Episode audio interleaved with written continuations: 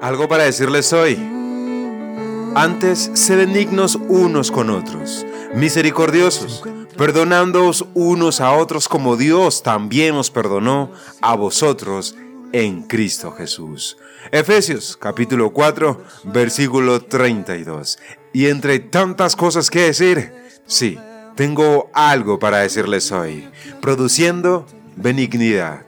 Mis amados oyentes, Dios me les bendiga en gran manera y bienvenidos a un nuevo capítulo de algo para decirles hoy. Y vamos a tocar un punto más sobre el fruto del Espíritu. En esta ocasión vamos a hablar de la benignidad. ¿Y qué es esto? ¿De qué se trata?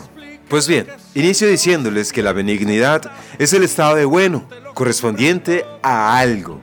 Representa benevolencia, humanidad, piedad, paz. Es normalmente utilizado en contraposición al término maligno, que es utilizado precisamente para describir a la maldad y la dureza. Dentro de la religión es utilizado para unir las cualidades que debería tener una persona que es seguidora de Cristo. Ahora bien, estas personas que se consideran seguidoras de Cristo, que cumplen o tienen algunas cualidades de las que se supone la benignidad, se puede etiquetar como un ser de bien, que no significa un peligro para su entorno. Mis amados, aunque la benignidad es producida por el Espíritu Santo, también es un atributo que debemos cultivar pues es lo que el Señor nos ordena en su palabra. Y lo leíamos al principio del capítulo, en Efesios capítulo 4, versículo 32. Antes, se benignos unos con otros, misericordiosos, perdonándoos unos a otros, como Dios también nos perdonó a vosotros en Cristo. Y también lo podemos leer en el libro de Colosenses, capítulo 3, versículo 12, que dice de esta manera, Vestidos pues como escogidos de Dios, santos y amados de entrañable misericordia, de benignidad, de humildad, de mansedumbre, de paciencia. Y es que la benignidad, mis amados, está íntimamente relacionado con la bondad y también está relacionado con aquellos valores que consideramos buenos de imitar, como lo es la paciencia, la generosidad, la amabilidad. Y es que el Espíritu Santo, mis amados, que mora en nosotros, hace uso de la benignidad para bendecir la vida de los que nos rodean.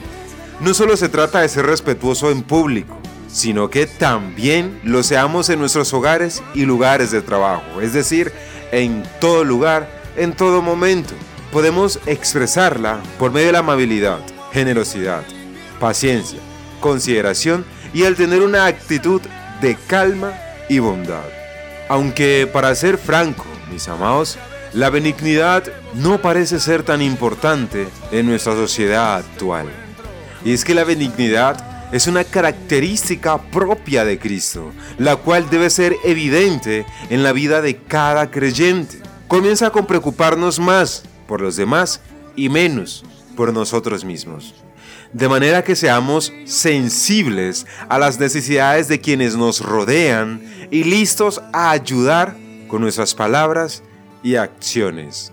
Jesucristo es el ejemplo perfecto de benignidad. Por ejemplo, al escuchar que Bartimeo, un mendigo ciego y pobre, lo llamaba, no lo vio como un estorbo, sino que se detuvo y le preguntó, ¿qué quieres que te haga? Eso lo podemos leer en Marcos capítulo 10, versículo 51. Luego, con misericordia y compasión, restauró la vista de Bartimeo tal como él se lo pidió. Y otro ejemplo impactante es cuando aquel hombre leproso se le acerca a Jesús y mientras toda la sociedad lo rechazaba, Jesús lo sanó. Por tal razón, mis amados oyentes, como seguidores de Jesucristo también debemos caracterizarnos por la benignidad. Como el Espíritu Santo obra para producir ese fruto en nuestras vidas, tenemos la capacidad de ser bondadosos en todo momento. Sin embargo, eso no significa que debamos permitir que nos maltraten o que nos ataquen. Como cristianos, nunca debemos ignorar las ofensas. Debemos reaccionar como Cristo lo haría, sin atacar a las personas, sino a las acciones. Recuerda pues que nuestra lucha no es contra sangre y carne, sino contra principados y potestades. Mi amado oyente, para concluir, no te canses de hacer lo bueno y recuerda siempre hacerlo como para Dios. Benignidad, un ser de bien. Hacerlo bien. Ser bueno, porque Cristo es bueno con nosotros. Y dicho esto, eso tenía para decirles hoy. Dios me les bendiga en gran manera. Soy P. Jones y esto fue algo para decirles hoy.